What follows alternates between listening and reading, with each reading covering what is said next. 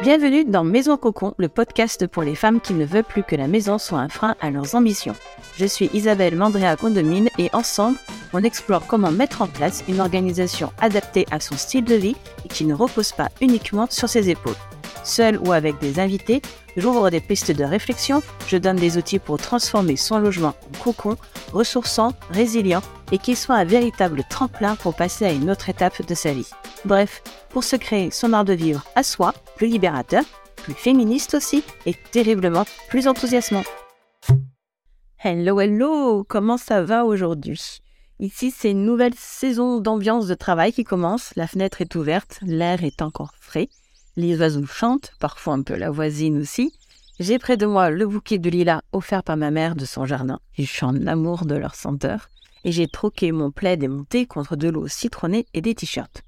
Donc voilà pour le tableau, et c'est donc dans cette ambiance que je vais partager avec toi mes 7 astuces, habitudes ou décisions, quel que soit le mot, qui m'amènent le plus de temps libre dans mon quotidien. Comme tu le sais, je ne te livre pas ici de recettes toutes prêtes, mais de quoi t'inspirer ou réfléchir à comment améliorer ton organisation et celle de la famille pour mieux t'y retrouver toi. Et on n'est pas sur des solutions glamour, hein, mais plutôt d'une réalité quotidienne. J'ai rassemblé les plus emblématiques de ces dernières années et les plus impactantes dans mon quotidien et tu vas voir, c'est à différents niveaux. Il pourrait y en avoir plein d'autres, suivant les pièces et compagnie, mais cela fera l'objet d'autres épisodes ou ateliers. Il se peut que tu les pratiques déjà toutes, car évidemment, cela dépend de ton point de départ et de ton contexte actuel.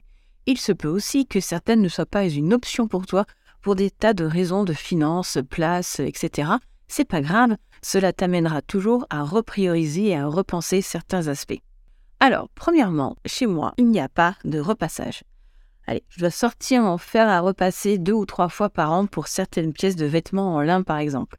Toutes nos armoires sont majoritairement en mode suspension sur cintre. Je n'ai pas de sèche-linge depuis 8 ans maintenant, même si j'en utilise, mais je te dis ça plus loin. Donc on étend de façon à faire le moins de plis et sur cintre également, qui va ensuite directement dans la penderie. Alors certes, étendre le linge prend du temps, mais pour moi ça prend quand même moins de temps que les séances de repassage. Et surtout, je m'occupe que de mon linge, puisque chaque enfant, après, s'occupe du sien. Et c'est plus agréable d'être dehors pour le faire. Petite anecdote, pendant longtemps, les séances de repassage faisaient partie de mes activités hebdomadaires, héritage maternel. J'en profitais pour regarder une série déconnectante, dirons-nous. Et oui, c'est satisfaisant de toucher du linge chaud et bien lisse et plat, et d'avoir la sensation de travail accompli. Bon, en même temps, cette sensation de travail accompli, je peux l'avoir avec toute tâche physique manuelle qu'on finit, quelle qu'elle soit. Mais avec l'arrivée des enfants, des horaires décalés, j'ai opté pour la sortie de machine, mise sur cintre, séchage dehors et hop dans l'armoire. Évidemment, mes achats de vêtements tiennent compte aussi de ce choix, mais avec les tissus actuels, il n'y a pas trop de soucis, et je trouve que je les habille moins aussi. Et forcément, tu t'en doutes, je ne repasse pas non plus les draps, les torchons, les gants toilettes, les sous-vêtements et compagnie, forcément.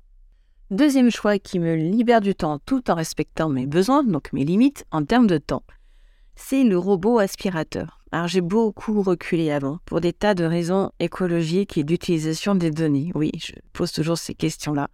Et que franchement, un coup de balai, c'est vite fait. En observant bien, euh, c'est pas si vite fait que ça. C'est pas une activité non plus qui remporte un franc succès en termes de délégation familiale. Et en plus, j'ai eu des soucis d'eau qui m'ont fait passer de, de l'autre côté, comme on dit. J'ai donc acheté un robot d'occasion sur le Bon Coin il y a deux ans maintenant je l'ai programmé sur mes besoins et notre façon de vivre. Et oui, clairement, mon sol est toujours nickel et cela fait partie de mes standards pour apprécier et mieux vivre ma maison.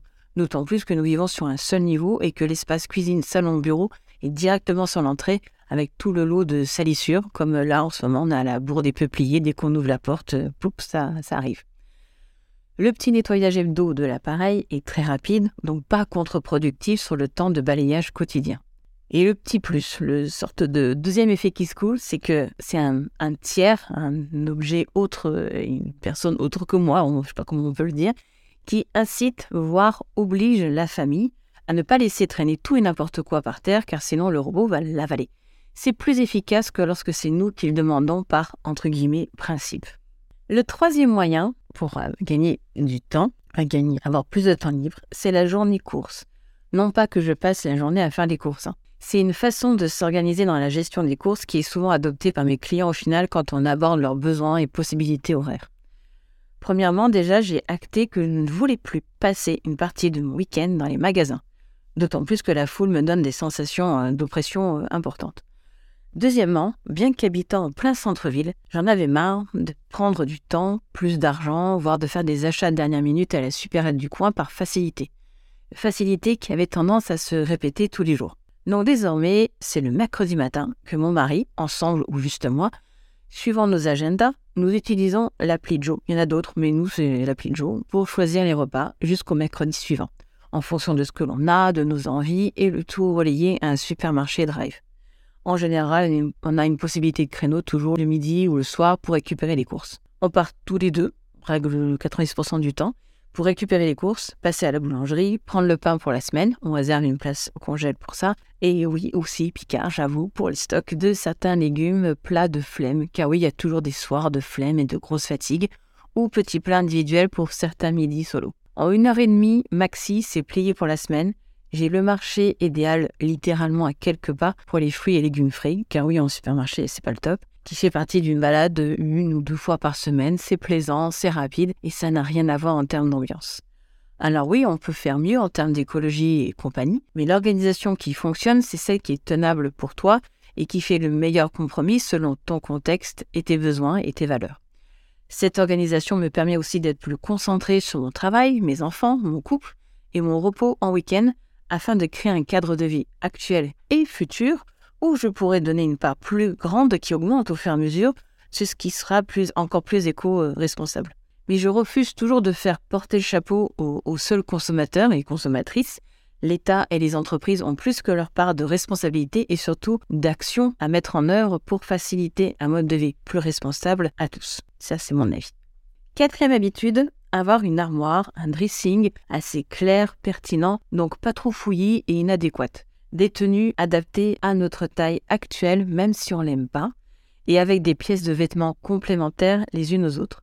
Je sais, suivant ta morphologie et notre société qui est un petit peu biaisée sur le corps des femmes, c'est pas toujours évident de tomber sur les bonnes combinaisons et des vêtements adéquats, et ça vaut le coup de s'y pencher un peu, au lieu de pousser des soupirs en ouvrant l'armoire remplie de vêtements achetés vite fait faute de mieux et pas franchement enthousiasmant. On a tous euh, plus ou moins passé cette étape-là, et c'est bien de s'y pencher un petit peu quand on en ressent le besoin. L'idée de garder en tête de ne pas acheter pour acheter, de, vouloir absolument le super style ou un style complet pour chaque occasion, si c'est pas quelque chose qui, est vraiment hyper important dans notre vie. Privilégier au début les basiques et quand une forme de vêtement te plaît, pourquoi pas l'acheter en deux ou trois exemplaires pour mieux tourner. Le but est de faciliter ton choix le matin ou le soir devant l'armoire, de ne pas y perdre ton temps et ta joie non plus. La cinquième chose qui a changé notre organisation de façon positive, durable et très impactante, je dois le dire, ce sont les rendez-vous budget trois fois par mois, en tour des 5, 15 et 25 de chaque mois. Avec mon mari, on se prend entre 15 et 30 minutes pour faire le point budget. On pointe les opérations, on a un petit process rapide entre une appli et, un tableau pour voir si on n'a pas de mauvaises surprises, voir où on, en est du budget euh, qu'on avait établi, comment gérer les prochains jours ou semaines s'il y a besoin d'ajuster et d'avoir toujours un œil sur les projections de l'année pour piloter ça de façon pertinente pour nous. En quoi cela me donne plus de temps libre? Déjà, il n'y a plus de rattrapage en mode catastrophe et souvent quand c'est trop tard. C'est toujours mieux que de faire l'autruche, car ne jamais ou très peu regarder ses comptes, c'est stressant, angoissant et très loin à rattraper. J'ai connu ça et plus d'une fois. C'est désormais un gros non depuis plusieurs années de cette mise, euh, dans cette mise en difficulté. Savoir où l'on va, faire des choix en fonction de nos projets et de nos possibilités se répercute au quotidien dans nos prises de décision qui sont assez plus rapides et faciles à prendre et avec plus de sens à faire à deux, car oui, comme tout ce qui concerne la maison, quand on y vit en couple, on gère, on affronte et on fait les projets en deux. Si tu le fais seul alors que tu es en couple, c'est une énorme charge mentale, temporelle et émotionnelle, et à l'inverse, si tu t'en occupes jamais, c'est une dépendance dangereuse et qui s'est avérée dévastatrice pour de nombreuses femmes qui sont en plus souvent dans une précarité financière invisible au sein du foyer. Je te mets en note un livre sur ces notions-là que je te recommande vraiment. Personnellement, cette façon de faire m'a permis, moi, sur les 4-5 dernières années, de ne plus me retrouver en galère, d'alléger ma charge mentale, d'augmenter nos épargnes et, par exemple, de financer notre grand voyage familial. C'est issu à la base d'une méthode qu'après j'ai mis à ma sauce depuis, d'un atelier de Sophie. Donc je te mets le lien du site Riche au féminin. je te mets ça dans les notes de l'épisode. Le sixième point, C'est euh, tout simple. Euh, c'est une petite combinaison entre activité enfant euh, et linge. C'est un exemple là, mais il serait bien que de différentes manières sur plein d'autres points. Depuis plusieurs années, comme je l'ai dit juste avant, nous n'avons plus de sèche-linge car en vivant dans le sud, le soleil est largement suffisant. Mais j'avoue, en hiver, étendre à l'intérieur quand on a moins 90 mètres carrés à 4, c'est un petit peu chaud. On a identifié que c'était surtout les serviettes qui prenaient le plus de place, étaient plus longues à sécher, etc. Donc en hiver, en amenant la Benjamin à son cours de danse, à proximité a une laverie. Donc seul ou à deux, on y fait sécher toutes les serviettes pour la semaine et pendant que ça tourne en général, on fait un truc autour du boulot, hein, corriger un texte euh, qui se peut se faire sur un téléphone ou un iPad. Parfois on va se balader ou alors on va acheter un truc qu'on a besoin au magasin juste à côté. Financièrement, ce ne serait pas rentable d'avoir notre propre sèche-linge, donc on se sert d'espace collectif pour combler un besoin temporaire. Et quitte à se déplacer en voiture pour l'activité euh, de, ma fille, on ne fait que deux trajets au lieu de quatre si on rentrait euh, chez nous entre les deux. Combiner euh, deux besoins ou impératifs ensemble permet d'économiser des sous, de sauver du temps, etc. Et ça rentre dans une routine tenable car c'est couplé avec une obligation que de toute façon tu vas faire. C'est d'ailleurs une des meilleures façons d'intégrer une nouvelle habitude, quelle qu'elle soit, que ce soit euh, du sport, une nouvelle langue, n'importe quelle autre habitude que tu voudrais mettre en place. De la coupler avec quelque chose que tu fais déjà de façon simple ou obligatoire. Et pour terminer, le septième point, celui qui nous a le fait le plus gagner de temps et de sérénité sur ces dernières années, c'est l'emplacement de notre lieu d'habitation.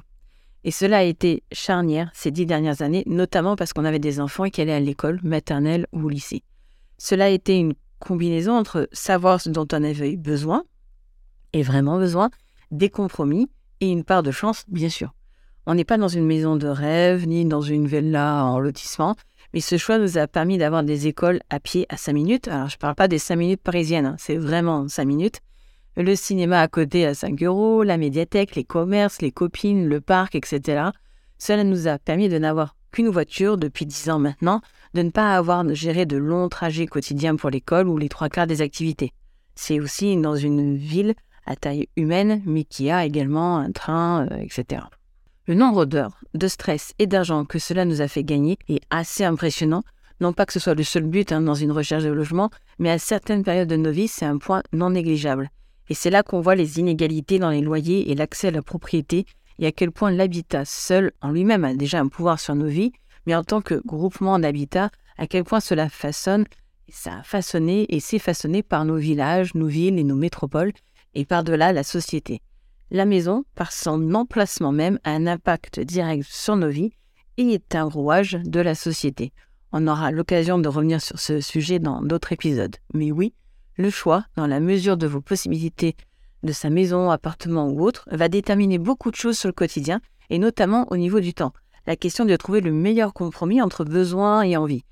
Car souvent derrière la location, et plus particulièrement l'achat d'une maison, se cachent des symboles de statut social qui ne sont là que pour combler le regard des autres, des envies d'espace qui sont au-delà du vrai besoin et vont demander un entretien chronophage par exemple, des souhaits qui concernent que soi alors qu'on est en famille, etc. Bref, il est important de passer le choix d'un logement à la moulinette d'un rythme quotidien pour voir si cela nous convient vraiment.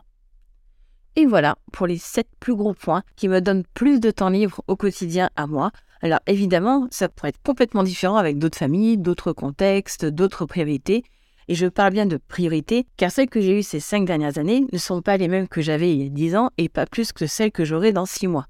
Donc peut-être qu'aucune de ces habitudes ou de décisions ne s'applique à toi actuellement, mais si au moins ça a pu t'inspirer, te donner des idées d'amélioration sur ton quotidien, alors cet épisode aura rempli sa mission. J'espère que d'une façon ou d'une autre, ça pourra t'aider à prendre du recul, à poser un œil différent sur tes choix et tes priorités, et peut-être d'en repérer une ou deux qui sont peut-être pas si indispensables, à identifier des habitudes auxquelles tu pourrais renoncer pour mieux profiter d'autres plus impactantes ou d'autres moments. N'hésite pas à me laisser un avis ou un commentaire via ta plateforme d'écoute ou via les liens dans les notes de l'épisode. Et je te dis à la semaine prochaine. Si tu entends ce message, c'est que tu as écouté cet épisode jusqu'au bout. Et pour ça, un grand merci du fond du cœur. Il ne te reste plus qu'à me partager autour de toi. Si tu souhaites me poser des questions sur le sujet ou simplement suivre mes projets, je t'invite à me rejoindre sur Instagram et LinkedIn. Les liens sont dans les notes de l'épisode. J'y répondrai avec grand plaisir. N'hésite pas également à me dire quel sujet tu aimerais que j'aborde dans les prochains épisodes. Allez, si t'es arrivé jusqu'ici, je peux te donner trois autres qu'on on a tout en tête, mais je réinsiste un petit peu là-dessus. C'est déjà de couper les notifications durant une session de travail, voire de supprimer les applications intempestives sur ton téléphone. Par exemple, tu as un téléphone, un iPad et un ordi, tu peux très bien enlever euh, Facebook si c'est juste pour de la consultation X ou Y, alors que tu en as besoin pour ton travail et ne le consulter que sur l'iPad ou sur l'ordinateur, par exemple. C'est largement faisable. Le deuxième point de déléguer un maximum est vraiment déléguer, c'est-à-dire sans attendre forcément exactement le même résultat que si tu l'avais fait toi. Parce qu'un des premiers freins à la délégation, qu'elle soit familiale, professionnelle ou autre, c'est celui-ci. C'est déjà d'oser demander, de se dire qu'on va déléguer et que ça va pas être fait exactement comme on voudrait. Alors je dis pas d'accepter que ce soit fait vraiment n'importe comment, mais que ce soit un peu différent, c'est pas grave tant que c'est fait. Et ensuite le troisième point, tu me connais, avoir moins d'affaires chez soi. Cela rend plus rapide la recherche d'un objet, le nettoyage, le rangement et aussi de petites disputes qui peuvent se transformer en heures sur l'année, en moins aussi. Et toi, quelles sont tes astuces?